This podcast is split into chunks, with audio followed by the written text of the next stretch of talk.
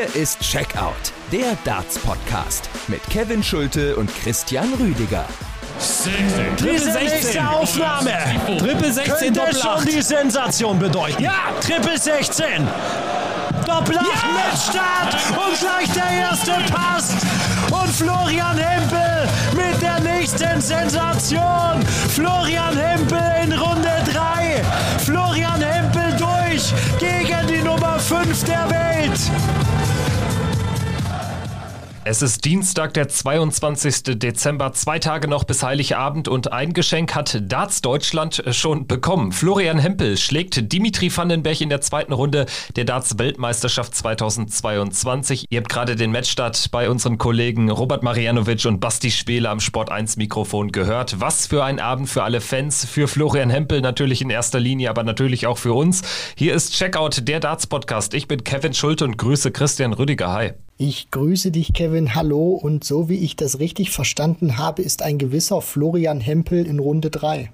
Ja, da sagst du es. Christian, für diese Momente muss man den Sport, muss man Darts doch einfach lieben, oder? Hempel unter den letzten 32 schlägt einen richtig starken Dimitri Vandenberg. Großer Abend, großer Sieg für Flo. Ja, absolut. Also wer da in Darts Deutschland nicht verzückt ist oder zumindest ein klein wenig erregt wurde im positiven Sinne, also dem ist, glaube ich, nicht wirklich zu helfen oder der sollte zumindest mal seinen Puls checken. Also Flo Hempel, du hast das schon richtig angesprochen. Er schlägt ja jetzt nicht nur irgendeinen, sondern er schlägt Dimitri Vandenberg die fünf der Setzliste und dann auch noch einen Dimitri Vandenberg, der, das darf man ja auch nicht vergessen, wirklich äh, wunderbar aufgelegt war. Also der kommt mit über 100 Punkten im Schnitt pro Aufnahme über vier Sätze ins Ziel.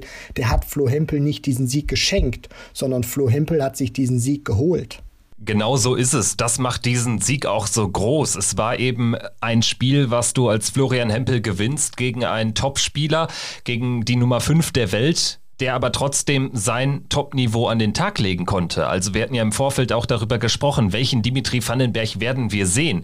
Wir haben einen richtig starken gesehen und trotzdem kommt Florian Hempel dadurch durch ein unfassbar gutes Timing, durch sensationelle Setup-Shots und natürlich durch diese unfassbare Doppelquote. Wir werden das Ganze natürlich gleich noch analysieren, wollten aber natürlich erstmal so das Schmankerl, das Highlight des Abends hier auch ähm, an den Anfang stellen. Lass uns jetzt aber dann doch in alter Frische, in alter Tradition die acht Partien des Tages nach und nach durchgehen. Wir hatten ja noch zwei Erstrundenpartien, die letzten beiden insgesamt. Am Nachmittag Louis Williams Williams äh, schlägt Toyokatsu Shibata mit 3 zu 0. Damit Louis Williams am Donnerstagabend der Erstrunden- oder der Zweitrundengegner dann von Gabriel Clemens. War eine ganz lockere Geschichte für den Waliser, nur im ersten Leck mit dramatischem Double Trouble. Allerdings auch bei Shibata. So äh, kommt dann Williams trotzdem mit dem Leckgewinn da rein und das trägt ihn dann durch das Match. Am Ende ist das ähm, ja mindestens ein Klassenunterschied zwischen den beiden Akteuren. So sieht's aus. Also das war von Toyo Katsu Shibata sehr wenig gewesen und Louis Williams, das muss man, finde ich, auch sagen. Der Kerl ist brutal jung, spielt das erste Jahr als Tour-Card-Holder und er ist für mich im Laufe des Jahres immer stabiler geworden und dass er jetzt auch so eine Performance an den Tag legen kann, wo er Shibata, gut, der spielt nur ein 75er Average, aber ich meine, für Louis Williams das auch so souverän und so sicher zu gestalten, das spricht auch für den jungen Kerl und äh, er hat das äh, grandios gezockt. Ich meine, es spricht auch für ihn, dass sein höchstes Finish nur eine 55 war. Das heißt, im Scoring war das gut, hat die Doppel dann danach auch in den Griff bekommen und diese Partie von vorne bis hinten diktiert. Deswegen ein äh, haushoher Sieg für ihn, der in dieser Höhe natürlich auch vollkommen verdient ist. Ja, Louis Williams, äh, sicherlich echt ein starker Spieler mit auch noch Potenzial nach oben. Vielleicht aktuell in einer Reihe auf jeden Fall mit Willie Borland, Bradley Brooks anzusiedeln, auch was jetzt so die WM-Performance betrifft. Also wird nicht einfach für Gabriel Clemens am Donnerstagabend. Dann hatten wir eine ähnlich klare Begegnung. Sogar noch klarer gewinnt Jason Lowe gegen Daniel Larsson 3 zu 0. Er gibt sogar nur ein einziges Leg-Up. Es gab da wirklich gar keine Gegenwehr vom Schweden. Äh, ihm muss man auch attestieren, dass die Tourkarte jetzt nicht sein seinem Spiel geholfen hat, fand ich. Also der ist in den vergangenen zwei Jahren eher schwächer geworden, als er war. Oder wie siehst du es? Also Low geht da mit 9 zu 1 Lex durch. Das ist äh, dann auch schon eine Ansage für Daniel Larsson.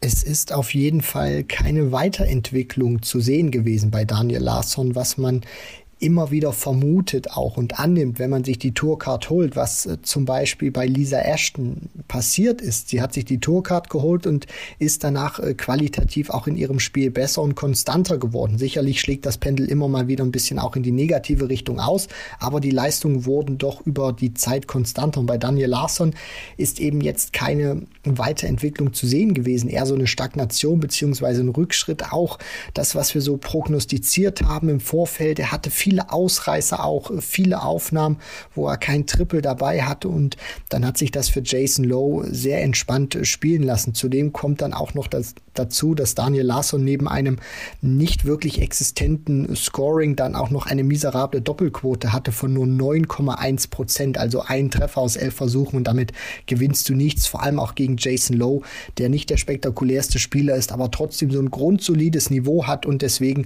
war das ein, äh, eine sehr souveräne Vorstellung von Jason Lowe und Daniel Larsson ja, ich bin mal gespannt. Also die Tourcard war schon ein echter Gewinn. Ob er das jetzt nochmal wiederholen kann, ich bezweifle es mit so einer Performance. Jason Lowe, der Mann mit den heftigsten Augenringen auf dem PDC-Circuit, wird am Donnerstagnachmittag dann gegen Jose de Sousa antreten. Zweitrundenspiel gegen den Portugiesen. Da ist er natürlich anders als gestern ganz klarer Außenseiter. Vielleicht machen wir noch ein kleines finales Fazit fertig zur ersten Runde mit dem Ende der ersten Runde. Von diesen 32 Partien, in diesen 32 Partien haben sich nur fünfmal die International Qualifiers durchgesetzt. Darunter mit Jim Williams, Mike De Decker, Boris Kolzow, sogar noch drei Tourcard-Holder im nächsten Jahr. Nur zwei klassische Internationals kommen weiter. Chris Landmann, der ist dann in Runde 2 an Ian White gescheitert und Raymond Smith, über den wir gleich auch noch sprechen. Aber das ist dann schon ein ganz klarer Fingerzeig. Also ich habe auch nochmal in äh, den Statistiken gegraben. Seit 2019, seitdem äh, diese erste Runde mit den 32 Partien so vonstatten geht, ist dieser Wert echt äh, stark abgesackt. 2019 haben sich 10 Internationals durchgesetzt, 2020 dann der Topwert 14 letztes Jahr 9 und diesmal bei der WM 2022 sogar nur 5. Das ist dann schon ganz klarer Fingerzeig auch und unterstreicht so ein bisschen das, was wir in der gestrigen Folge gesagt haben, dass natürlich auch Corona das Ganze die Schere hat wahrscheinlich ein bisschen weiter auseinandergehen lassen. So sieht's aus, Kevin. Natürlich ist es so, dass die PDC gerade in solchen Zeiten erstmal bemüht ist, ihr Kern und ihr Tagesgeschäft äh, weiterhin am Laufen zu halten. Das ist die normale PDC-Tour mit der Challenge und Development Tour, die Women's Series noch dazu und die European Tour. Da ist man immer bemüht, dass man weiterhin die Präsenz hat bei den Turnieren in UK und Festland Europa. Und dann sind diese ganzen Serien, die sich dann über den Globus verteilen, wie zum Beispiel die Asian Tour, die ich dir mal, die ich äh, mir da jetzt so als Beispiel herauspicke, die wird dann erstmal vernachlässigt, weil man sich sagt, wir wollen erstmal das Geschäft für unsere Tourcard-Holder praktisch am Laufen halten, damit die weiterhin Geld verdienen können, Preisgeld einspielen können, um ihre Familien und sich zu ernähren, damit der Kühlschrank voll ist, um ihnen weiterhin diese Möglichkeiten zu bieten. Und wenn dann es die Situation auch wieder zulässt, dann können wir auch wieder diese anderen Touren starten. Und deswegen fehlt diesen Spielern jetzt auch ein Stück weit der Wettbewerb. Und das hat man jetzt auch gesehen, dass diese Qualität nicht so hoch war, weil wir dürfen ja nicht vergessen, vergessen, es sind ja nicht nur Niederlagen gewesen, sondern es war auch die Qualität, die teilweise überhaupt nicht gestimmt hat. Deswegen, ich bin mal gespannt, sofern sich diese Situation jetzt äh, bis zur nächsten WM vielleicht etwas normalisieren sollte, muss man auch immer abwarten, wie sich das entwickelt, wie diese Touren abseits von UK und Festlandeuropa wieder entwickeln können bzw. Äh, starten können, wie dann die Qualität wieder nach oben geht. Aber sollte es wieder einen normalen Rhythmus geben wie vor Corona, werden diese Spiele auch wieder qualitativ besser werden. Ja, ich bin gespannt. Wir werden das genau unter die Lupe nehmen. Soweit also die erste Runde der PDC WM 2022. Ab sofort bis Heiligabend nur noch Zweitrundenpartien, sodass äh, die dritte Begegnung des Nachmittags dann auch ein Zweitrundenkracher war. Also Mervyn King gegen Ryan Joyce. Das äh, klang schon im Vorfeld nach einem 50-50 Duell. Und so ist es auch gekommen, wenngleich natürlich der Spielverlauf schon sehr speziell ist. Joyce mit einem wirklich brutal guten Start kriegt es aber am Ende nicht durch das gesamte gesamte Match gezogen, diese Leistung. Absatz Nummer 3 spielt nur noch einer auf der Bühne und der heißt Mervyn King. Am Ende nach 0-2 Satzrückstand neun Lecks in Folge zu gewinnen, also den dritten, vierten und fünften Satz, alle mit 3 zu 0 für sich zu entscheiden, das habe ich auch noch nicht erlebt. Also dramatischer, interessanter Spielverlauf und am Ende muss man sich vor dem King natürlich verneigen. Das ist absolut richtig. Es war eine große kämpferische Leistung, aber natürlich auch von der Qualität, die Mervyn King dann geboten hat, war das besser als Ryan Joyce und sich dann gegen einen Ryan Joyce, der in den ersten beiden Sätzen wirklich hervorragend gespielt hat, dann nochmal so zurückzukommen und sich neun Legs in Folge, du hast es schon richtig gesagt, Kevin, das muss man sich auf der Zunge zergehen lassen. Neun Legs in Folge, ohne dass der Gegner einmal den Fuß in die Tür bekommt und wieder dazwischen grätschen kann. Da hatte ich mir noch mal so ein paar Statistiken angeguckt. Also das, was Mervyn King da geschafft hat, ist schon extrem selten, beziehungsweise kam äh, so gut wie gar nicht bislang vor. Es gab immer wieder auch Comebacks, wo der Gegner 2 zu 0 geführt hat und dann verliert. Und dann verliert er die Partie noch mit 3 zu 2, aber gibt dann irgendwie trotzdem, kann dann in dieser Phase trotzdem noch ein Leck gewinnen, dass es dann in den letzten drei Sätzen 9 zu 1 oder 9 zu 2 ausgeht. Aber dass du wirklich ohne Rückantwort des Gegners, in dem Fall von Ryan Joyce, neun Lecks holen kannst. Das ist großartig. King hat dann auch gesagt im Interview, dass er Mitte des dritten Satzes dann gespürt hat, jetzt habe ich Ryan Joyce, jetzt kommt er nicht mehr zurück in diese Partie. Ein wichtiger Faktor war auch die 120, dass er die checken konnte, hat dann auch wenig Fehler gemacht auf die Doppel. Also Mervyn King, großartige Leistung. Und was ich nochmal hervorheben möchte, ganz kurz, vor ein paar Jahren hätte Mervyn King so eine Partie nicht gewonnen über nach 0 zu 2 Satzrückstand, weil dann der Rücken gezwickt hätte. Jetzt sieht man, dass er auch im etwas fortgeschritteneren Dartsalter über solche Distanzen auch noch gehen kann und tatsächlich Partien nach Rückstand wieder drehen kann, ohne dass der Rücken zwackt, ohne dass die Qualität einbricht. Das stimmt, das haben wir schon anders gesehen, wenngleich man ja auch sagen muss, jetzt wird die Distanz ja nicht kürzer. Ne? Also man spielt jetzt in den nächsten beiden Runden äh, First to Four Sets in einem möglichen Viertelfinale und dahin ist der Weg relativ offen für Mervyn King, geht es dann bis fünf, also das kann natürlich noch ein Nachteil werden, aber ähm, wir hoffen natürlich, dass er ähm, da gut durchkommt, dass ihn das nicht beeinträchtigt in irgendeiner Art und Weise. Er steht in Runde 3 und spielt dort gegen Steve Lennon, den Ratajski-Bezwinger, nach Weihnachten dann.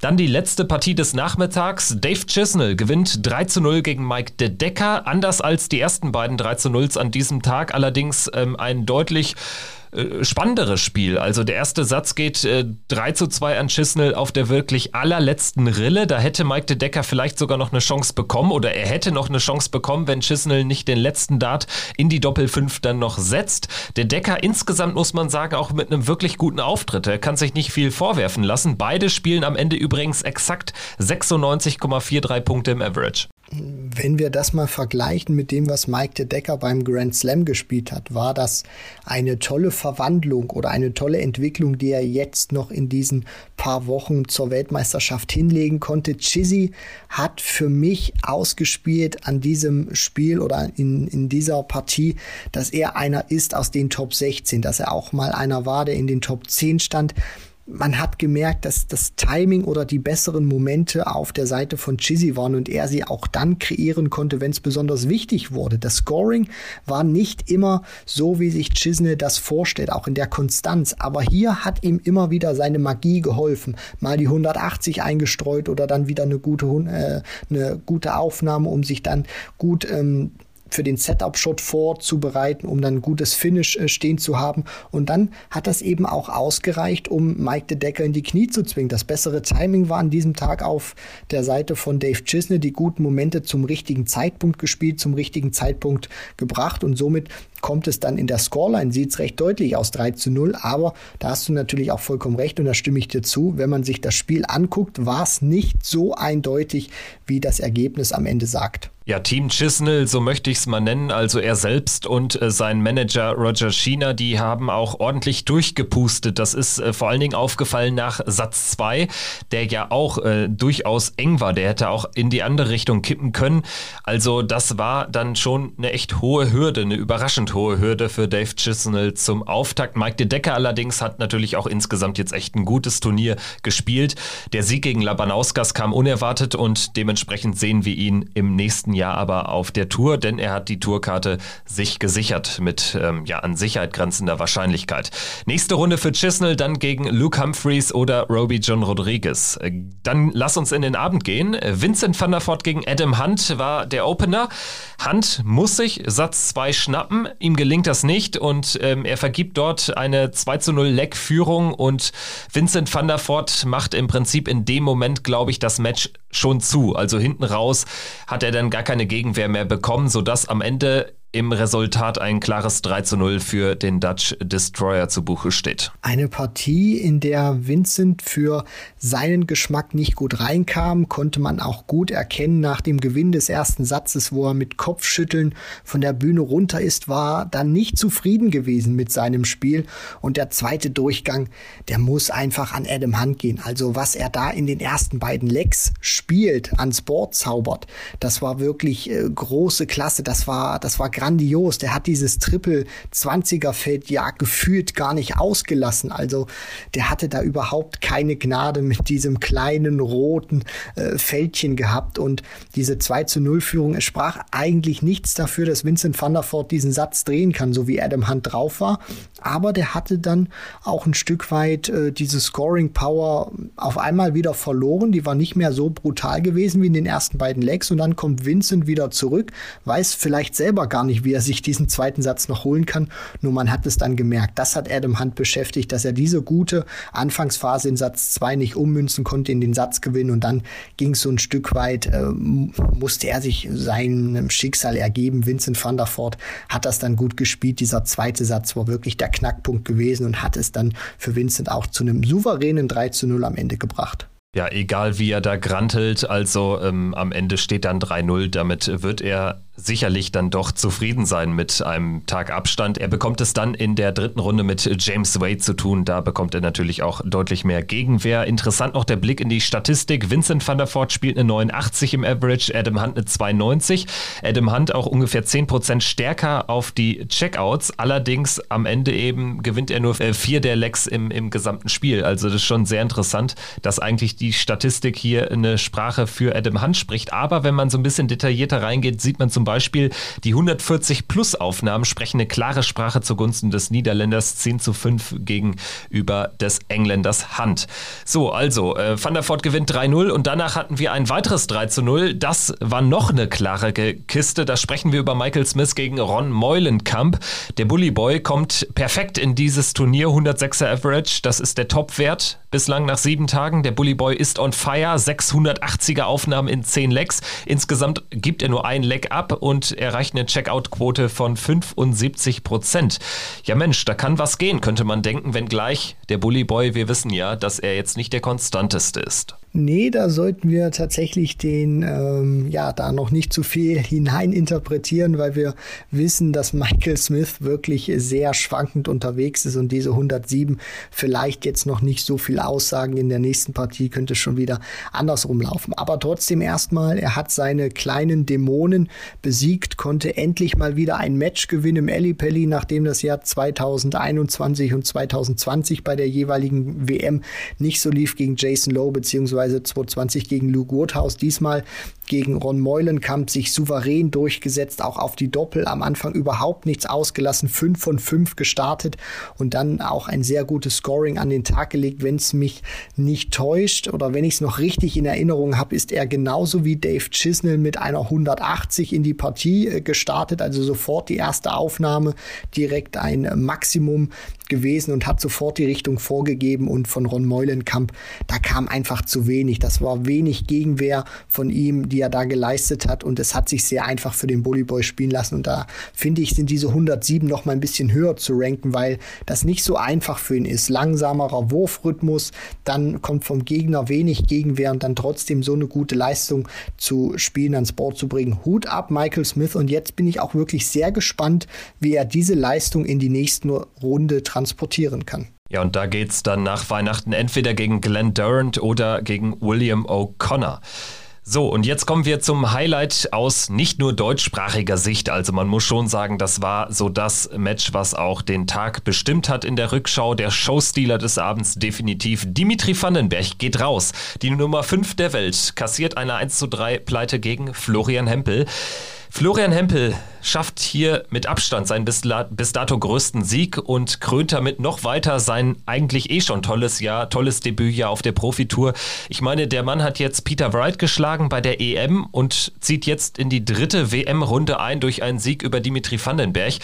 Das ist äh, schwer zu toppen. Ja, also man fragt sich jetzt natürlich noch, äh, wie könnte das noch irgendwie besser werden, weil das ist für einen Spieler wie Florian Hempel, der sich in diesem Jahr erst die Tourcard geholt hat und sie erst seit ein paar Monaten besitzt, einen Anfang aufgrund von privaten Vorkommnissen gar nicht spielen konnte, ist das, ist das herausragend, was er da jetzt äh, geschafft hat, was er da jetzt geleistet hat. Er ist durch diesen Sieg jetzt die Nummer 61 der Welt. Das bedeutet auch, also Richtung Tourcard äh, brauchen wir uns da überhaupt keine Sorgen machen nach Ablauf der zwei Jahre. Das sieht fantastisch aus für ihn. Max Hopp, leider verdrängt er natürlich mit diesem Sieg jetzt auf Position 63. Da muss man gucken, was Alan Suter und Robbie John Rodriguez jetzt noch machen, aber um da weiter bei Flo Hempel zu bleiben, das ist eine sensationelle Story und ich finde, er macht einfach mit, mit jedem Match, mit jedem TV-Auftritt, macht er mehr Lust auf die Zukunft, weil man sich wirklich fragt,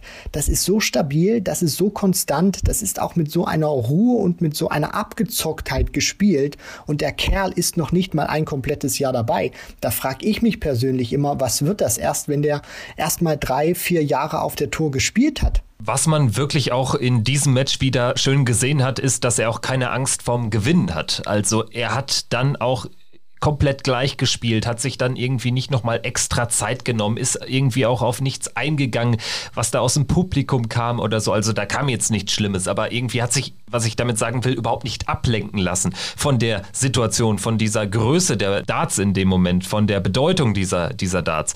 So, und am Ende spielt er einfach 3-14 Data in Folge im vierten Satz. Also das sagt auch alles aus. Ne? Also Florian Hempel in den entscheidenden Momenten da gewesen und 49.000 Pfund hat er schon sicher nach diesem ersten Jahr, obwohl er, du sagst es, am Anfang quasi nicht spielen konnte. Und man muss das mal einordnen. Der hat jetzt in einem Jahr mehr Geld eingespielt als Max Hopp in den vergangenen zwei. So, und Florian Hempel ist jetzt schon die deutsche Nummer zwei. Also würde Stand jetzt mit Gabriel Clemens den World Cup of Darts spielen. Eine fantastische Entwicklung für Florian Hempel und ähm, lass uns doch gerne nochmal die Partie auch Satz für Satz Revue pa passieren lassen. Also der erste Satz geht ja erstmal mit dem Anwurf bis zum Ende. Da dann die Ausnahme, denn Florian Hempel nimmt Dimitri Vandenberg im entscheidenden Moment die Darts ab sozusagen und spielt eine Elfdata gegen den Anwurf des Belgiers zum Satzgewinn. Das war klasse. Das war richtig klasse und das spiegelt auch nochmal genau das wieder, was du gerade gesagt hast, dass Florian Hempel einer ist. Vielleicht hilft ihm dieser sportliche Background, aber vielleicht ist das auch so eine persönliche Einstellung, die du einfach schon in dir drin hast und nicht noch irgendwie erlernen musst, dass er einfach, so wirkt es auf mich immer. Er geht auf die Bühne, er ist fokussiert, er ist mental top eingestellt und hat einfach einen klaren Plan und das ist auf die Bühne zu gehen und zu gewinnen und er lässt sich davon äh, keinen von keinen Nebengeräuschen lässt er sich da irgendwie verrückt machen. Er hat eine Mission und die will er da oben erfüllen.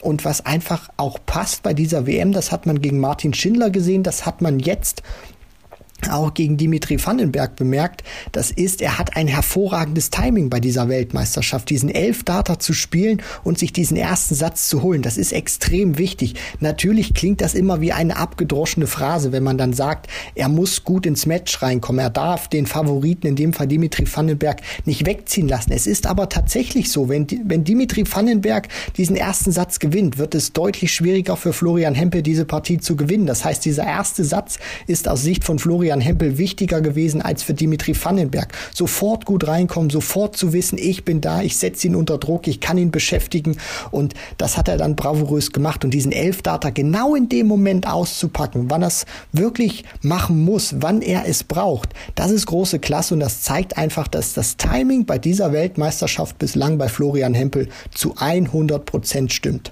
Und äh, durch diesen Elfdata in dem entscheidenden Moment des ersten Satzes kann er sich ja auch den wirklich schwachen zweiten Satz dann leisten. Also da steht er im Average irgendwie 30 Punkte hinter Dimitri Vandenberg. Da hat er keinen Stich gesehen, verliert auch zum ersten Mal überhaupt bei dieser WM dort seinen Anwurf, sogar gleich zweimal, kassiert 0-3 in dem Satz.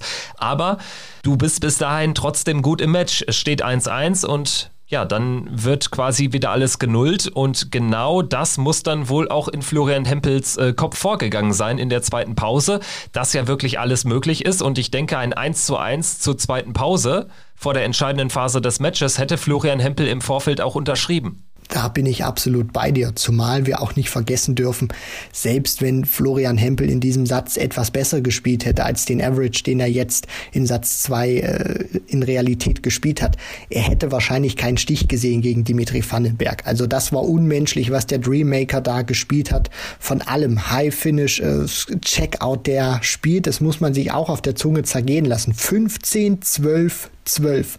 Also da kannst du auch als Gegner relativ wenig machen. Deswegen, äh, ich glaube, das wird er auch vom Kopf her so wahrgenommen haben. Einfach abhaken, es steht 1 zu 1, es wird alles wieder auf Null gestellt, wie du schon gesagt hast, Kevin. Und äh, einfach dann auch anerkennen, Dimitri Vandenberg hat einen herausragenden Satz gespielt, aber er führt nicht 2 zu 0 in den Sätzen, sondern 1 zu 1, es ist alles drin. Und ob Dimitri Vandenberg dann nochmal so einen überragenden Satz spielen kann, das wird er sich sicherlich gedacht haben, Flo Hempel. Das bezweifle ich und ich bleibe einfach dran dran, bleib äh, konstant, bleib cool, spiel mein Spiel und dann werde ich meine Chancen bekommen und die muss ich dann nur nutzen. Ja, so war es dann auch in einer wichtigen Phase im dritten Satz, denn zunächst kommt Dimitri Vandenberg da mit einem Leckgewinn aus der zweiten und letzten Pause raus.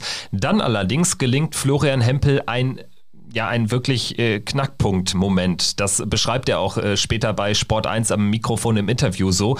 Der 104er Checkout zum 1 zu 1 in dem dritten Satz war schon sehr, sehr wichtig, denn äh, Dimitri hätte wahrscheinlich ausgemacht, hätte einen Break geschafft und hätte dann noch mindestens, äh, ähm, also hätte dann nur noch einen Leck gebraucht, um mit 2 zu 1 in Führung zu gehen und er hätte ja zweimal noch den Anwurf gehabt. Also das war schon sehr wichtig, um da wirklich auch in dem Satz zu bleiben. Richtig, und hier sieht man auch immer, finde ich ganz gut, dass du ein Darts-Match nie von vorne bis hinten in einer Gesamtheit betrachten kannst, sondern dass ein Match von der Bewertung auch von einzelnen Momenten abhängt. Und das war genau diese 104 Punkte. Dimitri nimmt den Schwung aus dem zweiten Satz mit, geht sofort mit 1 zu 0, mit 1 zu 0 in Führung, spielt er auch wirklich sehr gut, hat einen sehr guten Touch und man hat das Gefühl, dass Dimitri Vandenberg jetzt diese Partie auf seine Seite zieht. Dann steht er dabei, ich glaube, es waren 84 Punkte Rest im zweiten Leck des dritten Satzes, verpasst das Bullseye zum 2 zu 0 in den Lecks nur um Haaresbreite, trifft das Single Bull, steht aber trotzdem mit 25 Punkten bereit und Florian Hempel weiß, er muss diese 104 Punkte ausknipsen und das unter diesem Druck dann zu machen, tut er und diese 104, die haben Dimitri Vandenberg wehgetan. Das hat man äußerlich vielleicht nicht gesehen, aber man hat es dann an seinem Spiel gemerkt. Das ist danach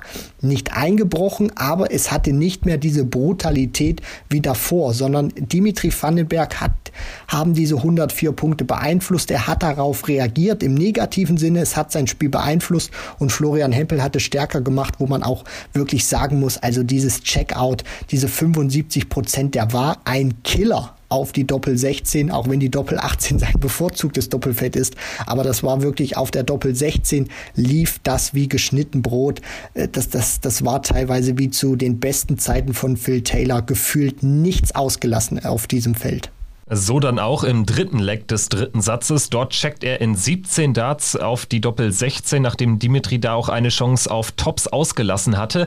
Also Dimitri hatte, wie du gesagt hast, wirklich darauf reagiert. Ich meine, ein 17 Darts äh, Leck gegen die Darts, ähm, das ist dann schon auch bitter für den Anwerfer. Das darfst du dir auf dem Niveau in so einem Spiel natürlich nicht erlauben. Aber gut für Hempel, der damit ähm, ja die Chance hatte, diesen dritten Satz für sich zu entscheiden. Und das macht er dann auch wirklich richtig richtig gut, denn er spielt ein 15 Data, checkt auf Doppel 18.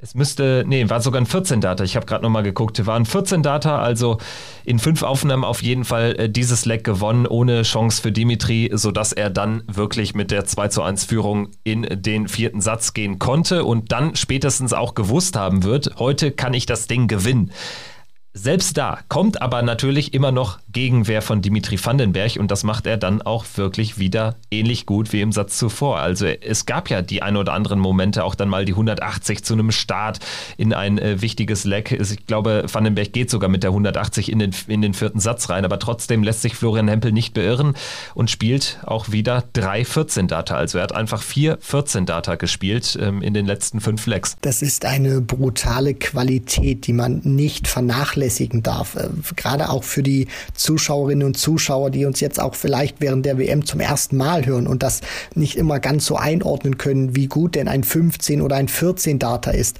Liebe Hörerinnen und Hörer, nochmal gesagt, auch wenn es vielleicht unseren Stammhörern ein bisschen zu den Ohren rauskommt, wenn du 15 Darts spielst, das heißt 501 Punkte ähm, mit 15 Darts auf Null bringst, dann spielst du einen Average von 100 Punkten. Und wenn du 100 Punkte spielst, dann ist das absolute Weltklasse. Das ist wirklich ein hervorragendes hervorragender Schnitt. Und wenn man das jetzt auch mal sieht, dass Florian Hempel jeweils besser war in den drei Lecks, die er da checkt, die er da spielt, äh, über diesen, diesen, über diesen Satz, also wo er die drei Lecks gewinnt, über 100 Punkte spielt im Schnitt mit diesen drei 14 Datern, was dann nochmal etwas mehr ist als 100 Punkte im Schnitt pro Aufnahme, das zeigt einfach, was er für eine Konstanz hat, dass er sich auch nie hat aus der Ruhe bringen lassen, dass er immer fokussiert geblieben ist und auch dieses Selbstbewusstsein ausgestrahlt hat, nicht nervös geworden ist, keine Angst vorm Verlieren bekommen hat.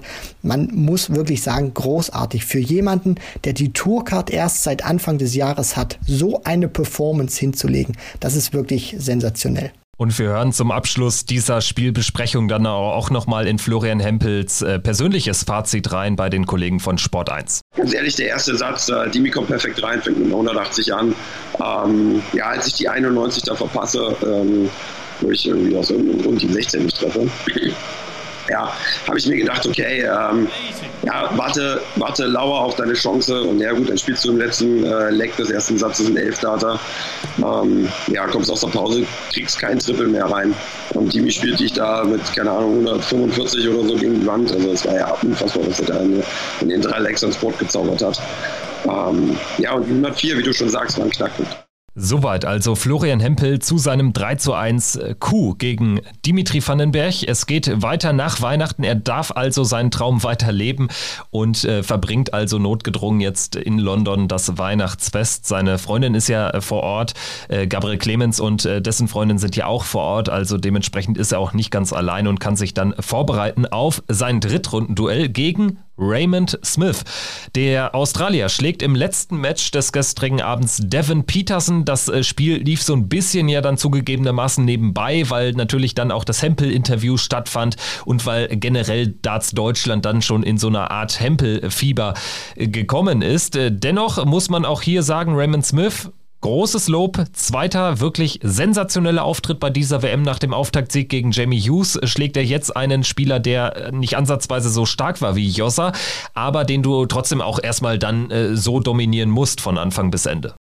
So sieht's aus, Kevin. Also in der Konstanz hat er exakt dieselbe Leistung gebracht wie gegen Jamie Hughes. Auch hier wieder fast Mitte 90er Average. Am Ende kommt er mit ein ähm, bisschen mehr als 93 Punkten ins Ziel. Auch wieder Doppelquote war super gewesen in dem Match. Weit über 50 Prozent mit 56,3. Äh, äh, checkt auch wieder ein High Finish, spielt äh, sehr konstante Scoring-Aufnahmen. Also im Gegensatz zu Devin Peterson auch deutlich weniger Aufnahmen drin gehabt ohne Triple.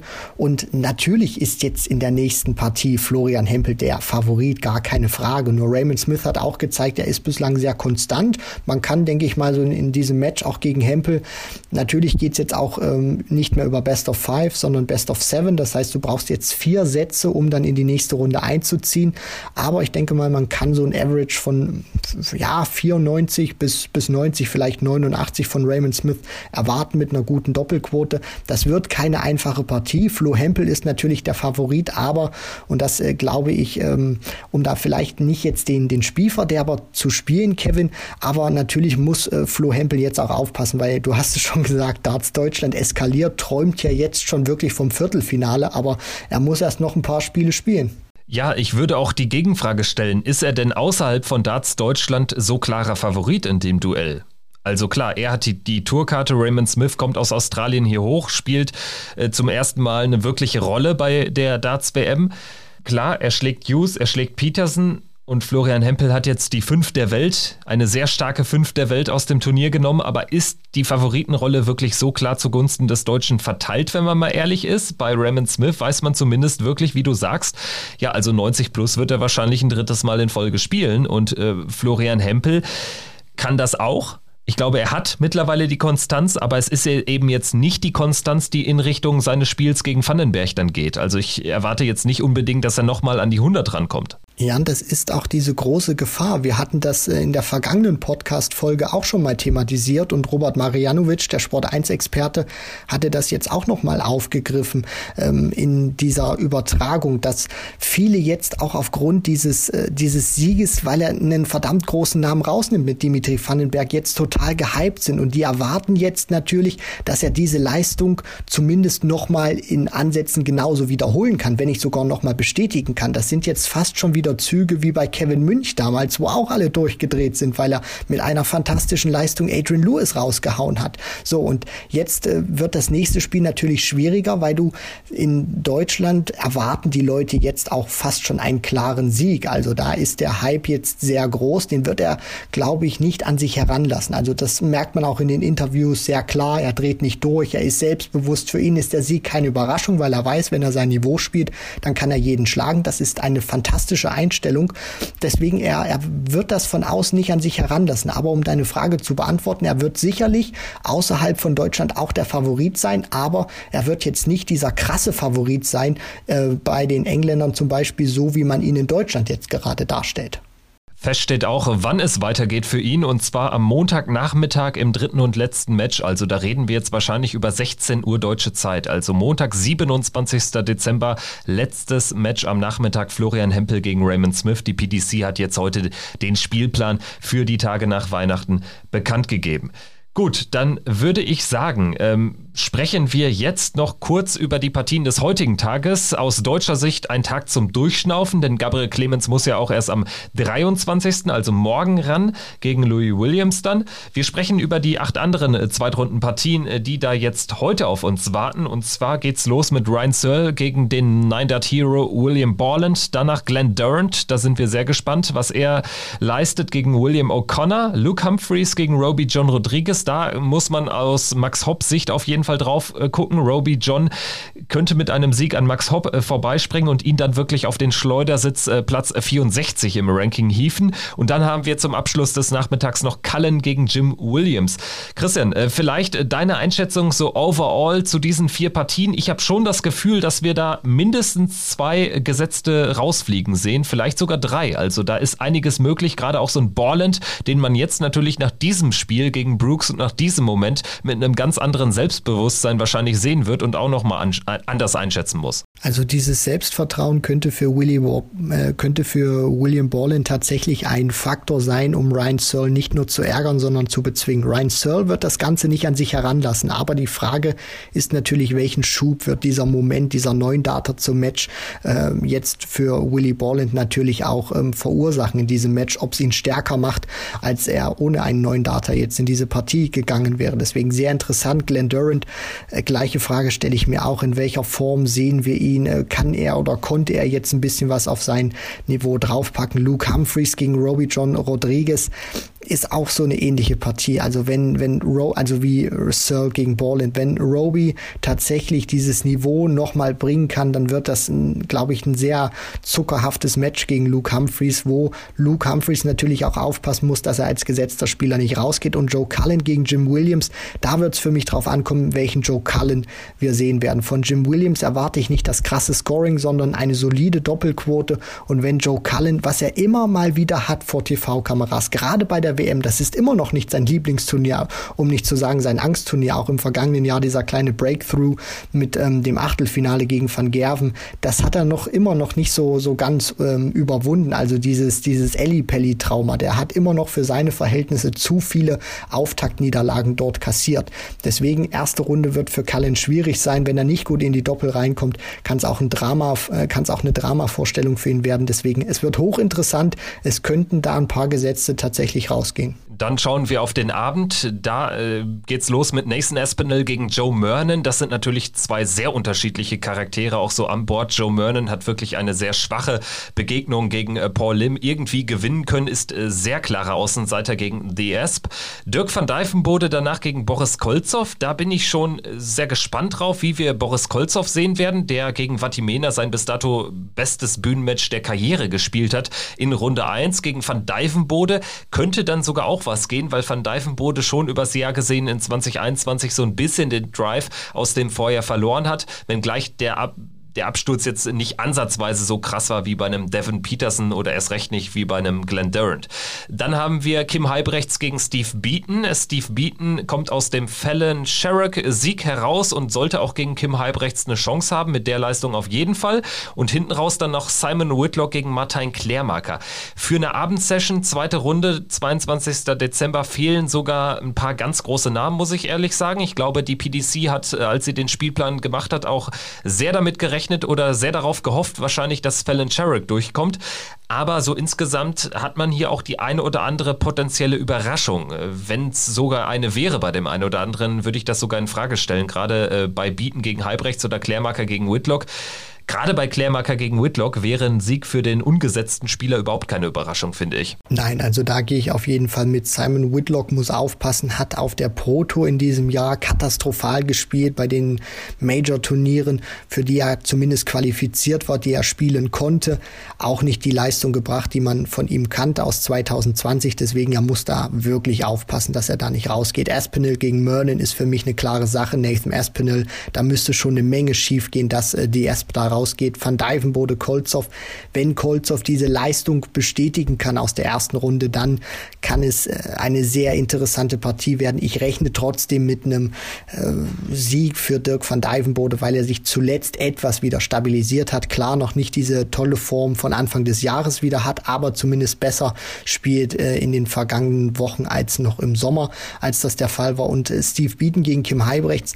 Ich denke, Kim Heibrechts wird ein gutes Niveau an den Tag legen. Ich denke, so zwischen 95, 98 wird sein Niveau sein. Steve Beaton habe ich so ein bisschen die Befürchtung, dass er nach diesem tollen Match, das er gespielt hat, äh, an, an Qualität verliert im Average. Es kann natürlich auch sein, dass diese Partie gegen Fallon Sherrock ihn beflügelt. Stand jetzt würde ich so vom Bauch sagen, dass Bieten vom Niveau her etwas äh, runter geht, auch nicht ganz so on fire, äh, bestimmte Sätze spielen kann. Hochinteressante Partie, die ich absolut nicht einschätzen kann, wer da wirklich als Sieger herausgeht. Ja, umso besser. Das heißt, es wird sehr, sehr spannend und wir werden über einiges diskutieren, auch in der nächsten Folge hier bei Checkout der Darts Podcast. Dann natürlich nicht nur der Blick auf äh, die Partien des heutigen Mittwochs, sondern auch die Vorschau auf unter anderem den ersten Auftritt von Gabriel Clemens gegen Louis Williams und Rob Cross gegen Raymond van Barneveld. Also vor Heiligabend gibt's dann auch noch einige Kracher bei der PDC WM 2022 im Alexandra Palace in London.